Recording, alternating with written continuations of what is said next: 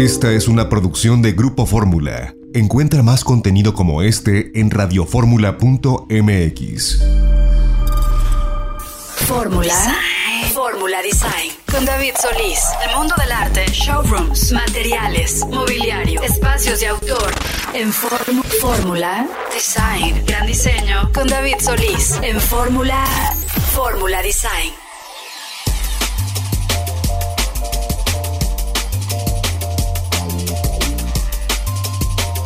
Bienvenidos queridos amigos de Fórmula Design, estamos iniciando transmisión sábado 14 de mayo de 2022 y bueno pues con el gusto de saludarles les quiero mandar un fuerte abrazo a todos nuestros queridos radioescuchas en toda la República Mexicana, por supuesto en el área metropolitana. Y el día de hoy bueno pues tenemos un programa con muy buena información de arquitectura, de arte, de diseño, de interiores, arte, por supuesto que el arte es importantísimo para todos, para la vida, para la decoración, para la arquitectura. Y bueno, vamos a estar platicando en nuestro segundo bloque con Betsaber Romero, que tiene un proyecto bien interesante que se llama Bisagra.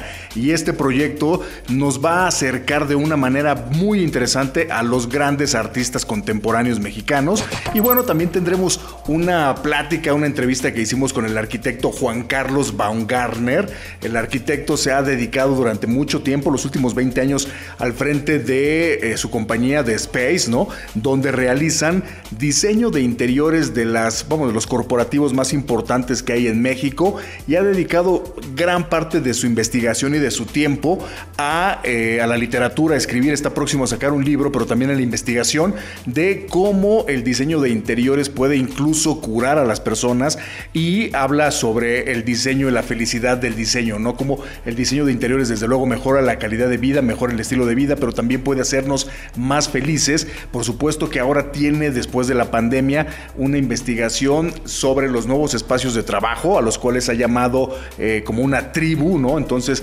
todos dentro de una compañía pertenecemos de alguna manera a una tribu dentro de la oficina y bueno, vamos a platicar con el arquitecto Juan Carlos Baumgartner acerca de estos conceptos y ya hacia el final del programa, como siempre, nuestra colaboradora de estilo de vida y de viajes, Fernanda Delgadillo, de la pareja viajera, nos estará hablando acerca de un lugar que visitar en el estado de Jalisco, ¿no?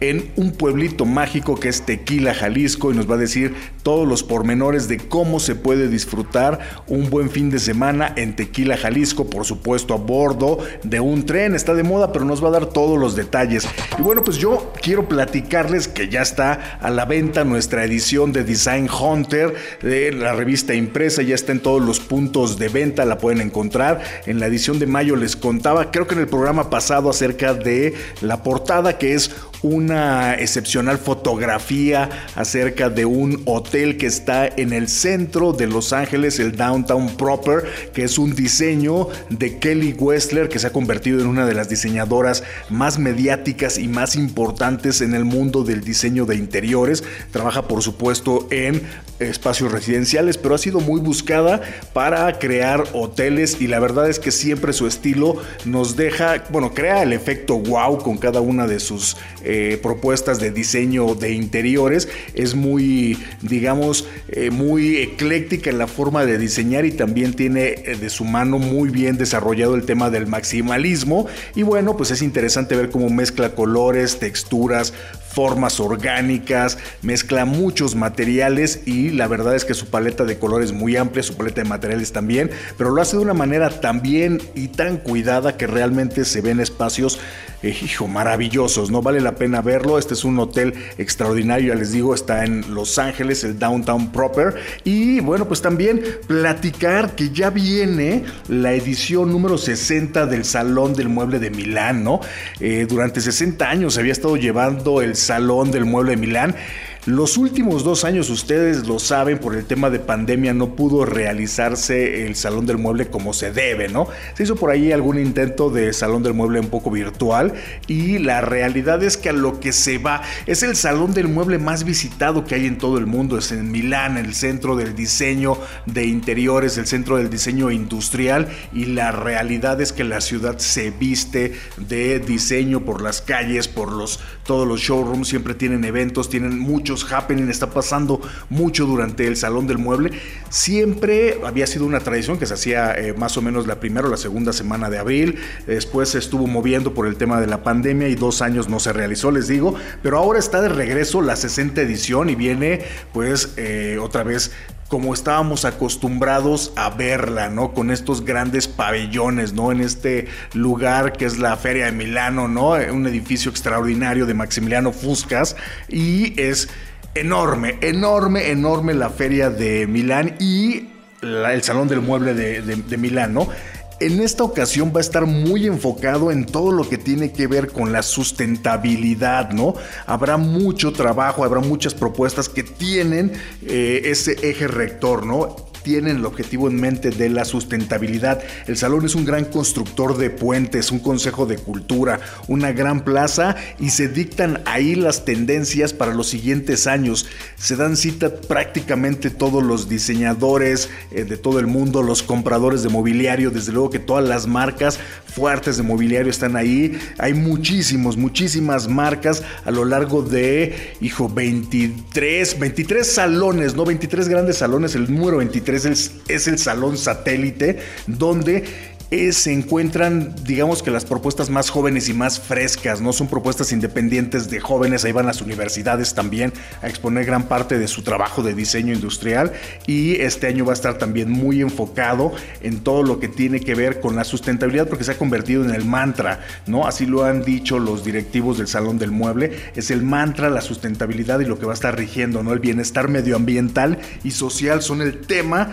de, eh, pues de, todos, de todo el Salón del Mueble ¿no? Y bueno, por supuesto que siempre se dan cita los expositores, ¿no? Más de 2.000 expositores, de los cuales les decía, 600 serán diseñadores menores de 35 años que van a estar participando en este salón satélite, cuyo le, han puesto también como título, diseñando para nuestro futuro, para salvar nuestro futuro, ¿no? Entonces, vale la pena, es una feria que no se recorre en un día, desde luego, también hay intereses personales, ¿no? Si vas a la feria del mueble de Milán, quizá te vas a brincar uno dos o tres pabellones que realmente a lo mejor no son tan interesantes para ti, ¿no? Eh, lo recomendable es tener bien el mapa, saber cuáles son las marcas que pueden interesarte. Por ejemplo, hay los salones contemporáneos donde generalmente están todas las marcas que nos gustan muchísimo, desde Vitra, por ejemplo, que siempre tiene grandes exposiciones. Eh, Minotti, ¿no? Esta marca italiana que también hace un pabellón o que hace una, una exhibición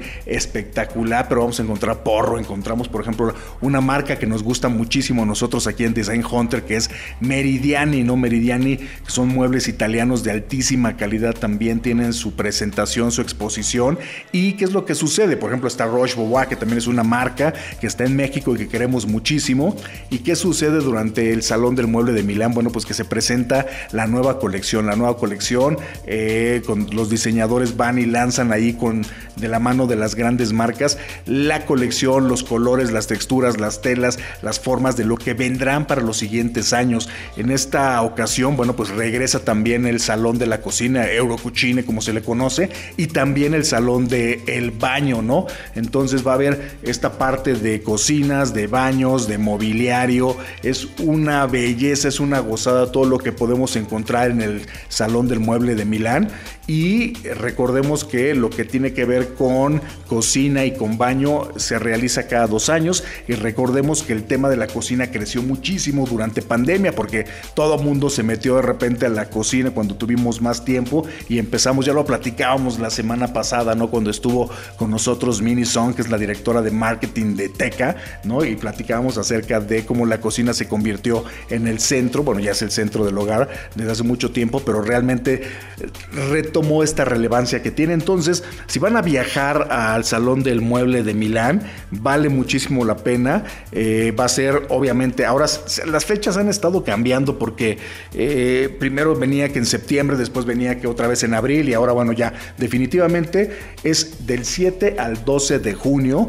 Hay que reservar con tiempo porque los hoteles, la verdad es que sí se llenan, se abarrotan, muchísima gente vuela de todas partes del mundo, pero vale muchísimo la pena. Ya también están estas opciones de Airbnb para poder quedarse y la realidad es que para los profesionales los dos o tres primeros días son perfectos para ir a conocer. Se tiene, siempre hay un costo, ¿no? Si no te acreditas como comprador o te acreditas como arquitecto, diseñador o como nosotros en nuestro caso como medios de comunicación, bueno, tiene un costo alrededor de 20 euros, ¿no? Lo que puede costar entrar a la feria, pero no tiene desperdicio, vale muchísimo la pena, es todo un día y después todo lo que sucede alrededor de la feria en la ciudad de Milán es una también una experiencia, es una gozada.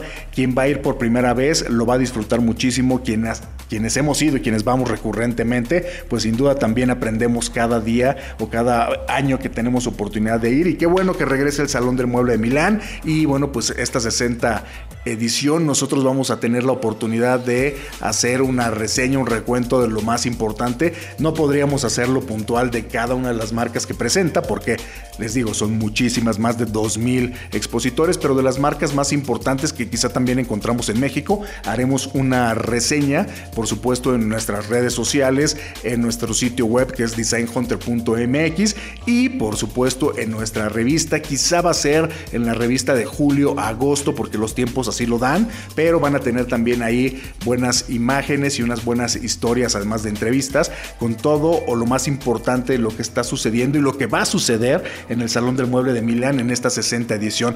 Por ahora vamos a ir un corte y vamos a regresar con más de Fórmula Design porque tenemos muy buenas entrevistas, ya les decía, con Juan Carlos Baumgartner, con la maestra Betsabe Romero y con Fernanda Delgadillo. Recuerden nuestras redes sociales arroba designhunter-mx, así nos encuentran en Instagram y por supuesto también estamos en YouTube y también en nuestro sitio web designhunter.mx. Vamos un corte y regresamos.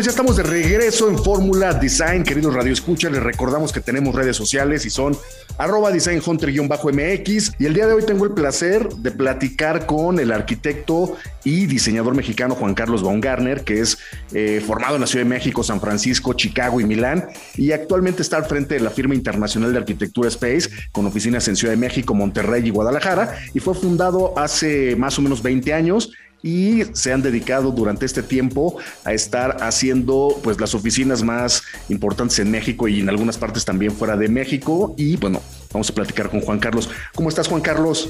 Hola David, bien, bien, gracias. ¿Y tú? Muy bien. Oye, estábamos eh, viendo que están lanzando o que están haciendo una nueva metodología y forma de diseñar dentro de las oficinas, pero de crear esta relación también entre los equipos de trabajo que eh, tiene que ver con, eh, con tribus, ¿no? La idea de alguna manera fue detonada durante la pandemia clientes que les empezaban a preocupar, que sus equipos tuvieran un sentido de unidad, trascendencia, este, como cosas complejas que, de lograr cuando estás trabajando de manera remota. Y ahí se vio acelerado, ya es algo que, de alguna forma se venía gestando, pero, pero definitivamente se aceleró en la pandemia. Oye, el tema, desde luego, que de las tribus es ancestral y tiene que ver con el entendimiento que hay eh, entre las personas y los grupos que se van formando y que tienen eh, vamos, afinidad, ¿no? Que tienen intereses en común y en el caso de una empresa, de una compañía, finalmente todos trabajan eh, buscando el mismo objetivo, ¿no? Se busca mayor productividad, se busca eh, mayor eficiencia y que desde luego que el ambiente de trabajo sea un ambiente bueno, cuéntame un poco de las características que debería de tener, por ejemplo, una oficina ya de 2022 en adelante a partir de la pandemia, porque imagino que las características evidentemente de diseño y físicas eh, se han cambiado y han modificado, ¿no? Para poder lograr también estas tribus. Sí, claro, totalmente. Pues mira, yo lo que te diría es, eh, nosotros nos inspiramos mucho en un filósofo eh, que murió hace algunos años, Sigmund Bauman, y Sigmund Bauman hablaba en los 50, desde los 50 yo tenía eh, idea de algunas de estas cosas, hablaba de, de las sociedades líquidas. lo que decía Bauman es que íbamos a pasar una transición de una sociedad sólida a una sociedad líquida. Y lo que quería decir es que íbamos a pasar a un mundo siempre cambiante, un mundo de, principalmente por la tecnología, este, muy dinámico, muy fácil de, modificarse y, que se iban a requerir ciertas habilidades nuevas. Y una de las cosas que decía Bauman es que la gente más exitosa y las organizaciones más exitosas iban a ser aquellas que vivieran en una especie de paradoja. Por un lado, muy metidas con tecnología, este, muy tecnológicas, y por otro lado, explotando lo que nos hace humanos. Y de alguna forma, este es el, este es el interés o, o la visión que tenemos con Office as a Tribe es volteamos a ver y dijimos, bueno, ya la tecnología la tienen muchas las organizaciones, ahora lo que necesitamos es ayudarles a entender qué nos hace humanos y explotar eso, ¿no? Y en este sentido, Juan Carlos, están eh, proponiendo, bueno, no solo tú, sino tienes un equipo también multidisciplinario de expertos que proponen cinco espacios, ¿no? Eh, espacio fuego, espacio tótem, espacio cueva, espacio juego y espacio refugio. ¿Puedes hablarnos un poquito de, de cada uno de estos espacios? ¿De qué se trata? Pues mira, la idea es que, eh, lo que lo que hicimos fue un análisis de entender cómo funcionaban las tribus y la relación que tenían las tribus por miles de años con espacios muy específicos. Y cómo esos espacios muy específicos lograban ayudarle a la tribu a, conseguir un sentido de unidad, de trascendencia, de pertenencia, súper importante, y, y, lograban ayudarle a la tribu a contar historias alrededor de una fogata, por ejemplo, ¿no? y darte seguridad, etcétera. Entonces, parte de lo que hicimos fue un análisis, trabajamos mucho con un antropólogo, para, para entender de dónde venían o, qué, o cuáles eran las herramientas físicas en el espacio que, que, prácticamente todas las tribus utilizaban. Y de ahí hicimos una abstracción que la llevamos a, a, estas tipologías. Entonces, por ejemplo, el espacio fuego es un espacio, o son tipos de espacios, porque cada uno de estos puede tener muchos, muchas tipologías, pero es un tipo de espacio que está enfocado a aprendizaje, a contar historias y, a colaborar de manera social. Entonces, si tú eres una organización que está muy preocupada por, la innovación, por trabajo colaborativo, etcétera, pues seguramente los espacios fuego van a ser súper importantes para tu organización. Y así cada uno de estos, ¿no? El espacio cueva pues es espacios muy diseñados para principalmente para gente que es más introvertida, para gente que no necesariamente tiene que estar colaborando, pero que necesita concentrarse, aislarse. Entonces pueden ser desde bibliotecas en las que no necesariamente este, puedas entrar con un teléfono celular y que vayas ahí como a concentrarte, a leer, etcétera, o hasta espacios pues, chiquitos donde puedas tener una llamada personal o juntas one to one, ¿no? Con, con otra persona. Y así se van armando las distintas eh, tipologías el, espacio juego es, un, lugar lúdico donde la gente pueda literalmente hacer un break, jugar, socializar en, otro nivel. Y, así se van hablando todas estas tipologías. Uno de los interesantes es el espacio totem. No necesariamente tiene que ser un espacio, pero la idea del totem históricamente ha sido que hace un espacio o un objeto que de alguna manera logra alinear los valores del grupo con los valores individuales y que en el caso de las, de las oficinas, pero esto también lo hemos estado utilizando, por ejemplo, en temas de hotelería, pero en el caso de las oficinas, por ejemplo, se vuelve como la moneda social con la que la gente después puede ir a hablar de la oficina. Es este espacio único que hace diferente a tu oficina, que la hace atractiva, que, que, que logra distinguirla entre cualquier otra oficina. ¿no? Oye, Juan Carlos, muy interesante el tema de la propuesta de cada uno de estos espacios, ¿no? Como metodología. ¿Hay algún lugar donde ya en alguna oficina o en algún hotel o en algún espacio donde ya se estén aplicando estos, esta metodología, estos cinco espacios que proponen?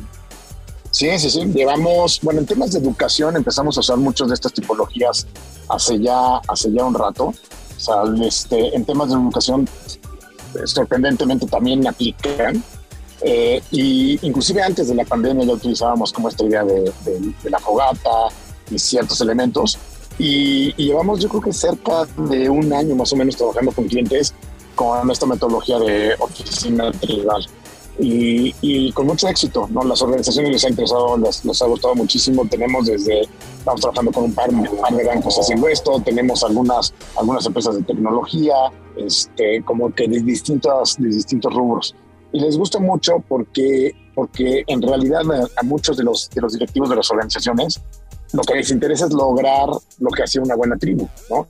O sea, les interesa alinear los valores del grupo, ¿no? Les interesa generar este sentido de pertenencia, sentirte parte de algo más importante que tú, es, es sumamente importante para la vida de las personas, ¿no?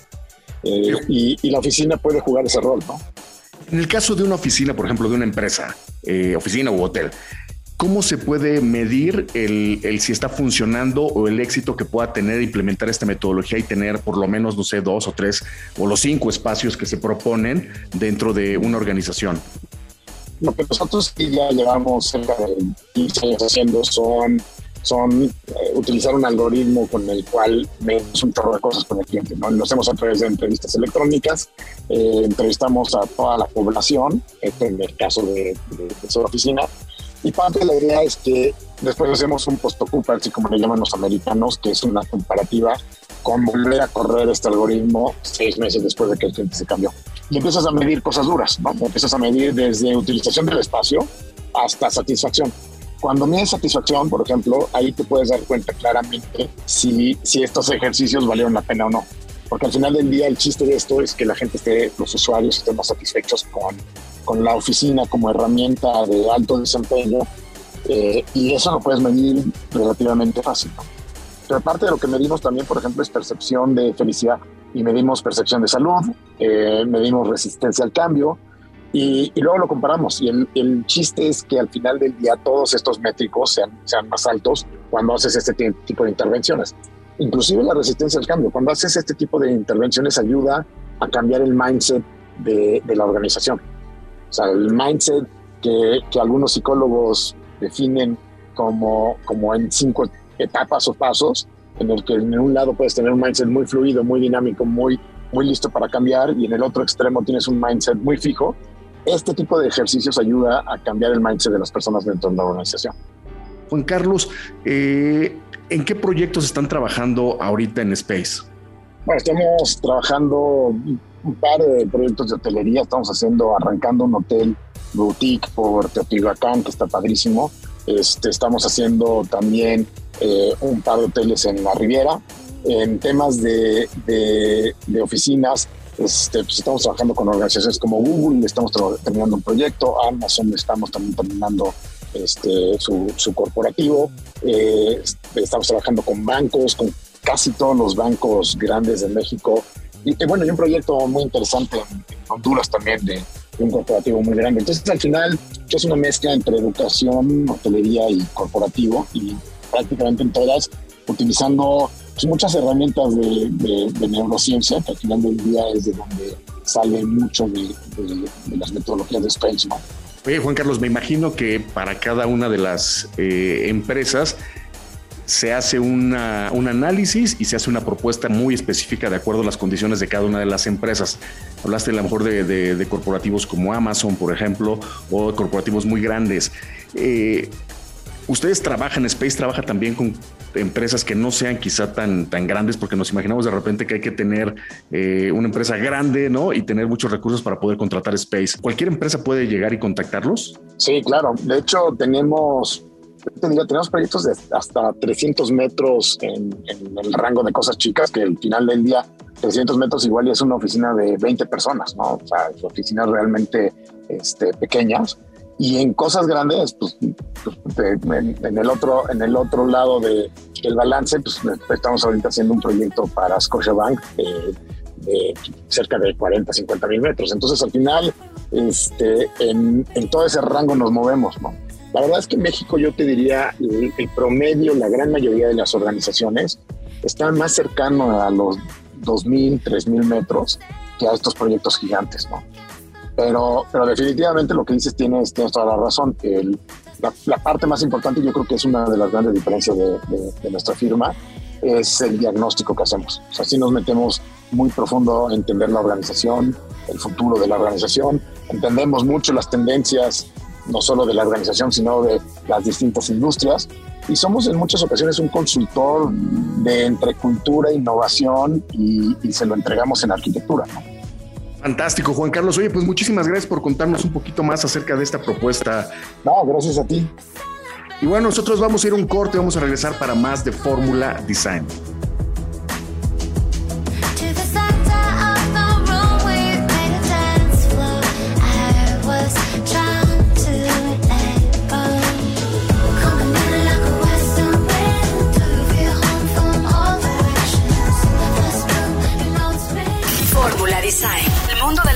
Showrooms, material espacios de autor en Fórmula Design. Y bueno, pues ya estamos de regreso en Fórmula Design, queridos radioescuchas. Recuerden que tenemos redes sociales y es arroba designhunter-mx. Y el día de hoy tengo el gusto, el placer de entrevistar y de platicar con Betsabe Romero, que es una artista visual que es mexicana y que su lenguaje artístico pues tiene mucho que ver con eh, arte objeto, con instalaciones, con intervenciones, ha hecho video, mezcla mucho el arte, desde arte contemporáneo, pero también tiene que ver con arte popular. En realidad ha estado pues eh, su obra expuesta en muchas en muchos museos, en muchas galerías y es una representante de lo más importante que hay en el arte contemporáneo mexicano y estamos muy contentos de platicar con Betsabe. Betsabe, ¿cómo estás?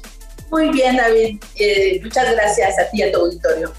Oye, Betsabe, es una eh, bisagra, es un ejercicio, es algo que va a suceder ya de manera constante, fue un evento. Me gustaría que nos platicaras acerca de este proyecto que iniciaste, cómo es que se te ocurrió y de qué se trata Bisagra.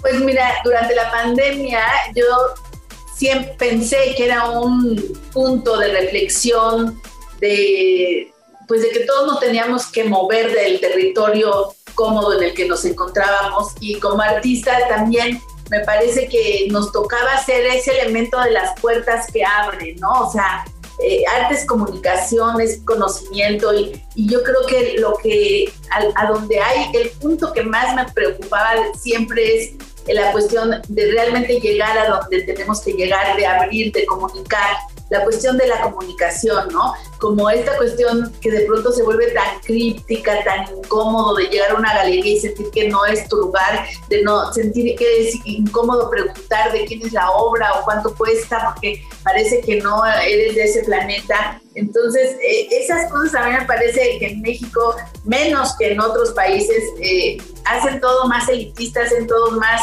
cerrado y y pues yo no soy de ese equipo, ¿sabes? Entonces para mí la onda era, este, pues entablar otra manera de, producir eh, objetos que aún siendo artistas consagrados, que desde luego eh, tenemos piezas en museos y, y, que pues ya tenemos un precio de pronto en el mercado del arte se vuelve medio inaccesible o bastante inaccesible para mucha gente yo decía, bueno, si los jóvenes quieren coleccionar y quieren obras de que no necesariamente son emergentes y que luego al rato ya no valen y que luego son de gente que, que compras, inviertes un montón y luego se te cae, ¿no? Entonces, este, porque a veces no solo es comprar una buena galería, hasta de buenas galerías pasan 10 años y ya no volviste a saber de esa artista, ¿no? Entonces, yo dije, yo creo que está padre también este, que pues todo, juntar una serie de artistas que, ya no estamos en eso, ¿no? Más allá de las galerías, más allá del marco, de la feria, de lo que sea,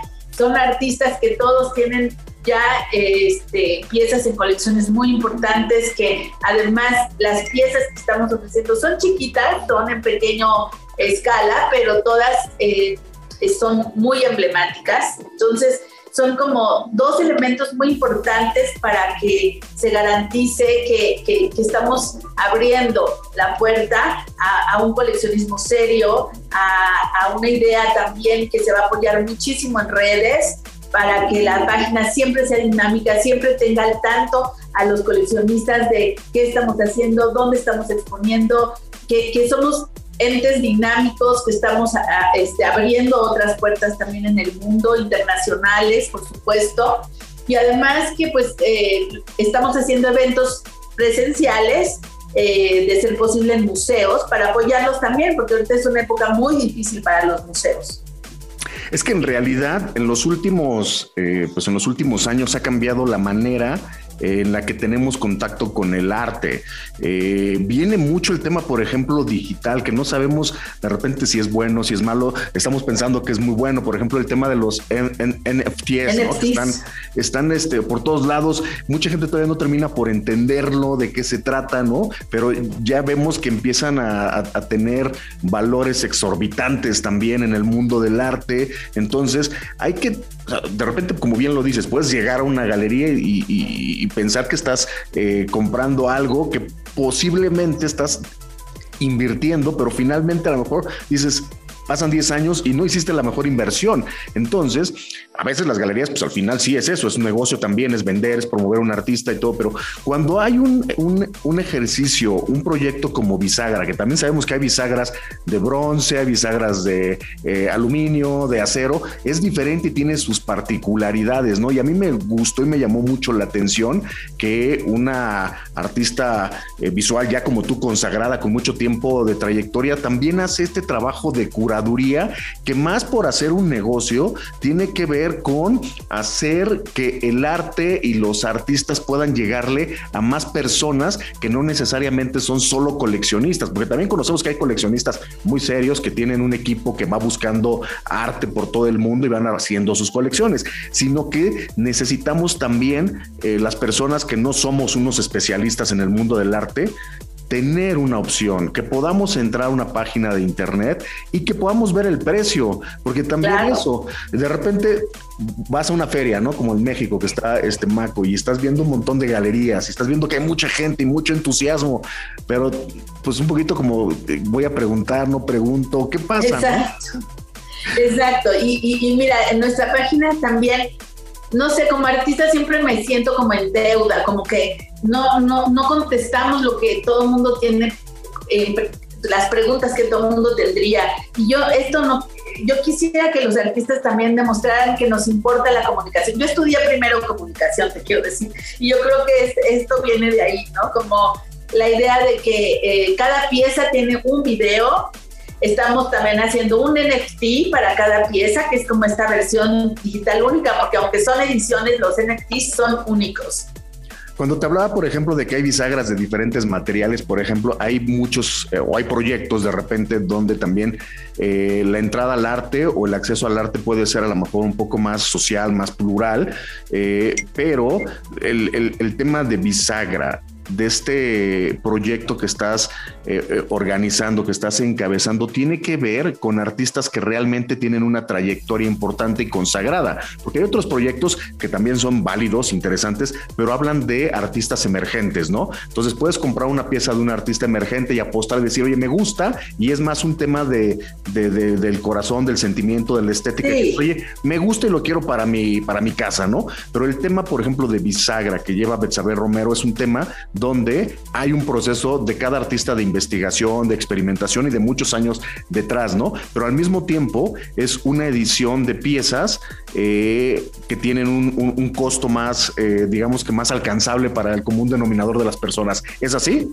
Es así. Lo único es que, bueno, a mí me parece que apoyar el arte emergente es maravilloso. Hay artistas jóvenes increíbles, yo creo muchísimo en ellos, pero yo creo que pues esta es otra cosa, nada más es otra cosa y en esa otra cosa está la garantía de, este, de que pues sí se hizo una investigación, una curaduría donde eh, todos estos artistas hemos muy, inclusive expuesto juntos en, muchos países y, aparecemos en libros de varios lugares y, cree, y creo que tampoco está peleado con esta garantía, con el hecho de que le apuestes porque te guste. También son piezas muy lindas trabajadas a mucha conciencia. Fueron dos años que estuvimos produciendo con, con, mucha conciencia de ello y este, hay mucho conocimiento del oficio, de cada cosa que se hizo. Entonces también yo creo que hay, hay el, el mero gusto del, del objeto por sí mismo, ¿no? Entonces son ocho artistas digamos que los que están ahorita la primera edición y son ocho artistas que podemos encontrar en dónde, en qué página, en bisagra.mx. Sí, en bisagra.mx. Ahí podemos tener acceso obviamente a las imágenes de las piezas y a los precios. Sí, y a, la información, a la información de los artistas, a su currículum, a, estos videos que hablan de cada pieza. O sea, es, una, es una página que está siempre en, en constante evolución y lo mismo en Instagram y en Facebook, o sea, estamos en redes. Oye, Betsabe, ¿cómo, ¿cómo van a ir agregando nuevos artistas? ¿Ese es el plan, que se vayan agregando nuevos artistas? ¿O eh, cada cuándo es la estrategia de ir haciendo un nuevo lanzamiento? O sea, ¿cómo lo tienen planeado?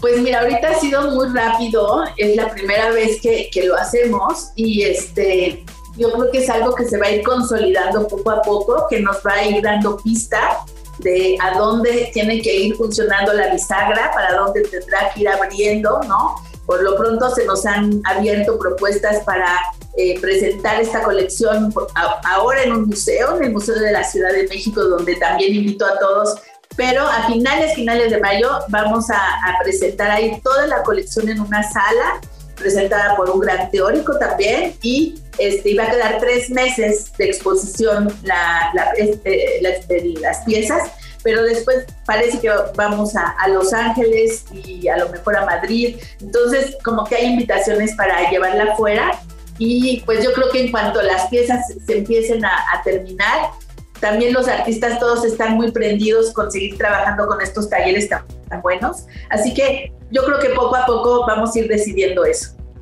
Betsabe, pues muchísimas gracias por contarnos un poquito de lo mucho y de lo grande que es este proyecto y que en realidad todavía no vemos el techo de hasta dónde puede llegar porque está comenzando, pero eh, es un acercamiento y es un diálogo bien interesante entre, muy directo, entre los artistas y, el público, ¿no? El público mexicano o extranjero que vive en México y que, y se quiere hacer de una pieza de un artista pues consagrado, ¿no?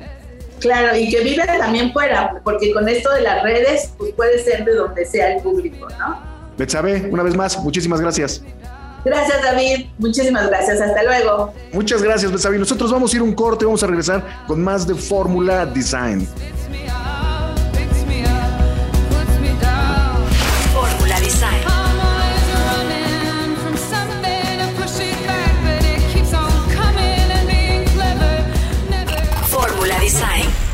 David Solís.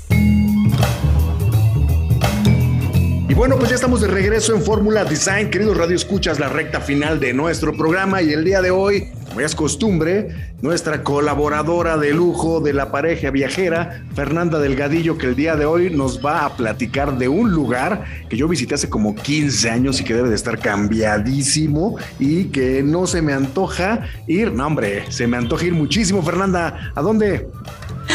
David, pues vámonos directo a Tequila. Hijo. Este pueblo mágico que a todos se seduce.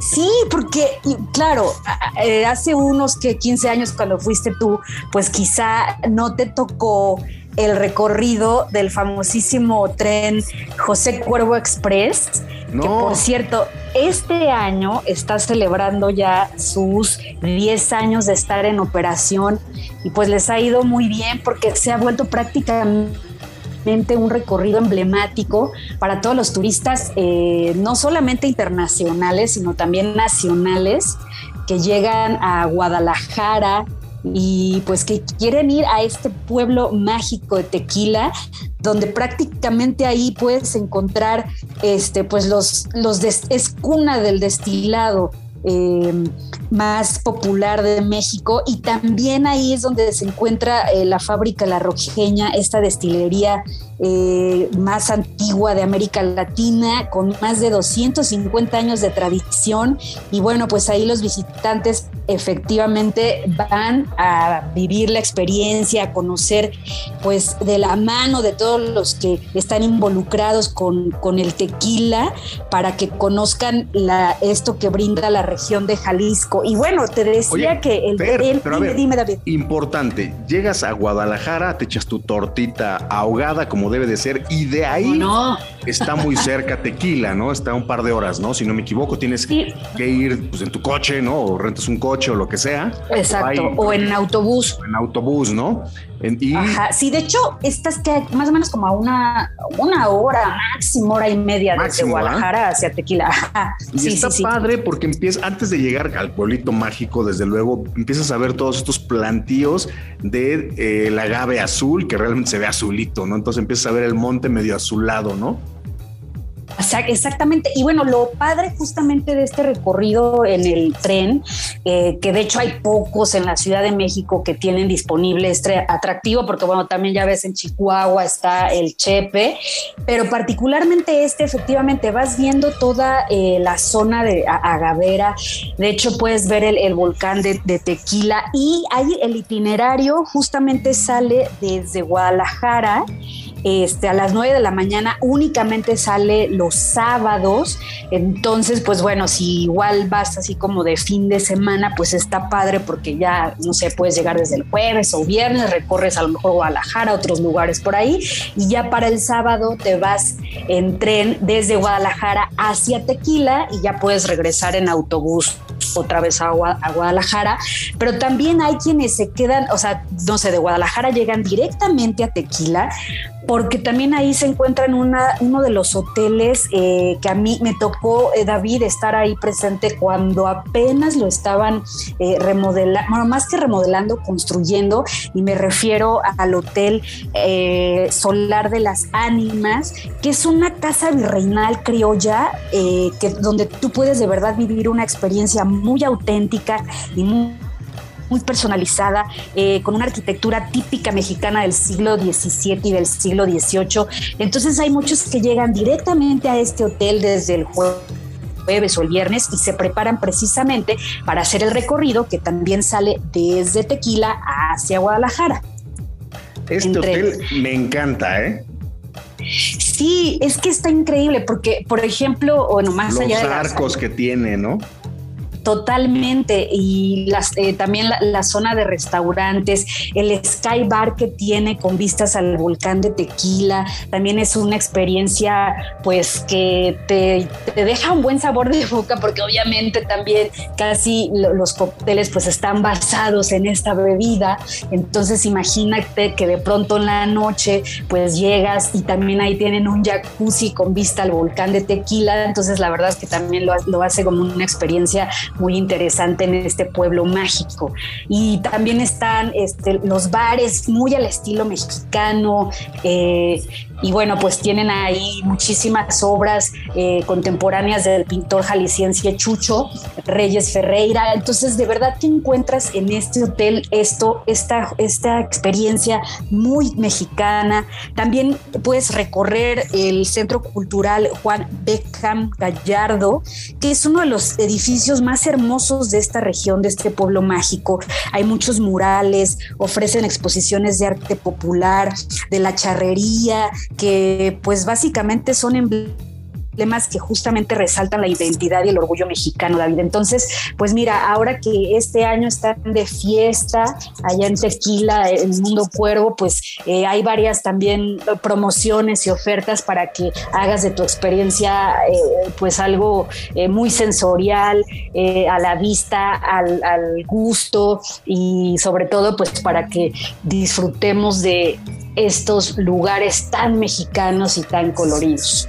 Oye, a mí me gusta el, no lo he hecho, estoy viendo imágenes desde luego del tren José Cuervo Express, como bien lo dices, con dos salidas los sábados, pero a ver si es cierto, llegas a Guadalajara y mejor te vas en autobús porque si algo vas haciendo en el tren es bebiendo tequila, ¿no? Una margarita de tequila. Vas a ir probando, vas a ir probando, vas a ir este, haciendo la cata de los tequilas y seguramente lo bueno es que no te van a prestar el tren para manejar y lo segundo es que si vas en autobús y regresas en autobús, que es toda la experiencia y te la venden ya completa el tren José Cuervo Express, ¿no? Ida a Guadalajara y regreso de, de tequila, ¿no? Entonces saliendo de Guadalajara está bien interesante. Entonces hay un itinerario que es el itinerario del amanecer y otro que es el itinerario del atardecer y vale mucho la pena. Las imágenes en todas todas las personas que salen ahí o salen con barricas o agarrando un caballito de, de, tequila o una botella. Entonces, sí, no manejen, ¿no? Se la van a pasar muy bien. Pasa el tren, hay una imagen donde pasa medio hacia mitad de los agaves, se ve espectacular. Creo que es una experiencia muy interesante y obviamente digo, no, no tienes que ir a tomar tequila, ¿no? O sea, si alguien no toma, vale mucho la pena también ver la, la, arquitectura del pueblito mágico, que es una arquitectura de un pueblo colonial, desde luego, ¿no? Y Exacto. Impresionante el tema de, del monte con los agaves, con el agave azul tequilana Weber, ¿no? Entonces. Así es, David.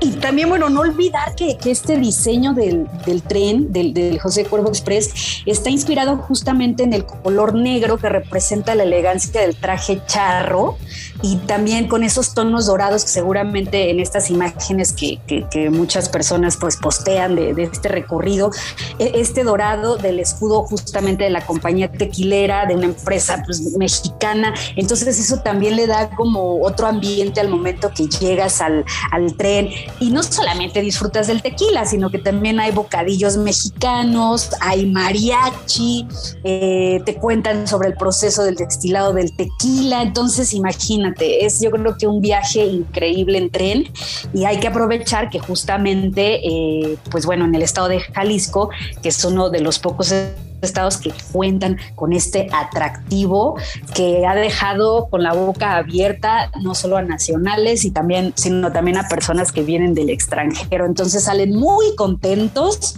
muy enfiestados y pues bueno, eh, será cuestión de ya ir reservando y salir el sábado directamente hacia este pueblo mágico y a bordo del tren. Oye, Fernanda, yo les voy a contar muy rápido, por ejemplo, el tema de hay tres diferentes tipos de categorías dentro del tren, lo cual siempre ha ocurrido en toda la historia, ¿no? Entonces tienes una categoría que es la categoría Express, vale desde, bueno, vale 2.590 y luego está la categoría, eh, la Premium Plus, que vale 2.920 y te dice todo lo que, o sea, todo lo que incluye, ¿no? Barra Premium de tequila, maestro tequilero, centenario, no sé, todo el, show de la barra y lo que incluye. Y luego está la categoría diamante, que vale 3.260 pesos, nada mal. Entonces, hay que reservar, reservas, está muy bien en la página, compras tus, tus boletos y pues puedes hacer el itinerario. La verdad, las cabinas te remontan también un poquito a, esta historia. Pues es una, es una locomotora, es un tren, tren, tren, eh, prácticamente reacondicionado, pero el tren del porfiriato está muy, o sea, está muy interesante el diseño de las cabinas, por ejemplo, de los, de los vagones, ¿no? Y pues es. es un poquito también transportarnos en el tiempo y desde luego también tener la oportunidad de ver todo el proceso del tequila, porque te pueden dar chance también de jimar, por ejemplo, ¿no? La tradicional jima del agave, ¿no? Entonces, y después todos los procesos para llegar, bueno, sabemos que hay un montón de tequilas, ¿no? El tequila, el cristalino, añejo, no sé qué, el reposado, el blanco, ¿no? Está, la verdad, que ya me antojaste, se me antoja porque es un muy buen plan de fin de semana, Fernanda. Totalmente, y sobre todo también eh, para quienes vienen de otros países que siempre están como, ay, ¿a dónde voy o qué hago? Este, ¿Qué me recomiendas hacer? Y que de repente andan en, Jalisco, pues bueno, Guadalajara es una opción y Tequila, el pueblo mágico, también lo es. Y qué padre que haya experiencias que prácticamente te incluyen todo. Vas cómodo, vas seguro y te la pasas muy bien también en compañía de la familia. Entonces, pues bueno, qué mejor que ir a una experiencia de este tipo y pues bueno, celebrar ya 10 años de que está en operación este tren de una empresa 100% mexicana. Oye, y sí, y enseñarle a los extranjeros que el tequila no se toma de shot se va tomando poco a poquito y se disfruta. Exacto, porque luego, híjoles, ya de que les empiezan a, ofrecer las barricas de tequila, me han contado que, híjoles, salen, qué bueno. Entonces, es con cante y cante. responsabilidad. Está bien, hay que divertirse. Oye, Fernanda, pues muchísimas gracias por contarnos acerca de este destino, este lugar que me parece extraordinario por todo lo que tiene como arquitectura y como experiencia y como bebida, bebida 100% mexicana, religiosa, yo diría casi casi. Entonces, Fernanda, muchísimas gracias. ¿Dónde podemos ver más información de, las, de los lugares, de los eh, viajes a donde vas? Claro que sí, David. Pueden meterse a la página laparejaviajera.com y también en redes sociales La Pareja Viajera para más información. Fernanda, pues muchísimas gracias. Gracias a ti, David, y nos escuchamos próximamente. Y bueno, pues nosotros nos tenemos que ir, se nos terminó el programa de Fórmula Design de esta semana. Les recordamos que estamos en redes sociales, arroba designhunter-mx, en nuestra página de internet como designhunter.mx y agradecemos, como siempre, en la operación técnica a Flavio Reyes y en la producción a Alan Ferreiro. Nos escuchamos la próxima semana con más de Fórmula Design.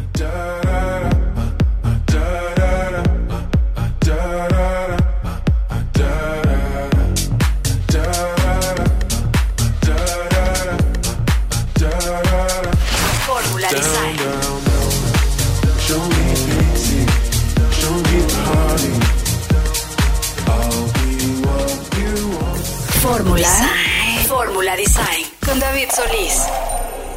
Esta fue una producción de Grupo Fórmula. Encuentra más contenido como este en radioformula.mx.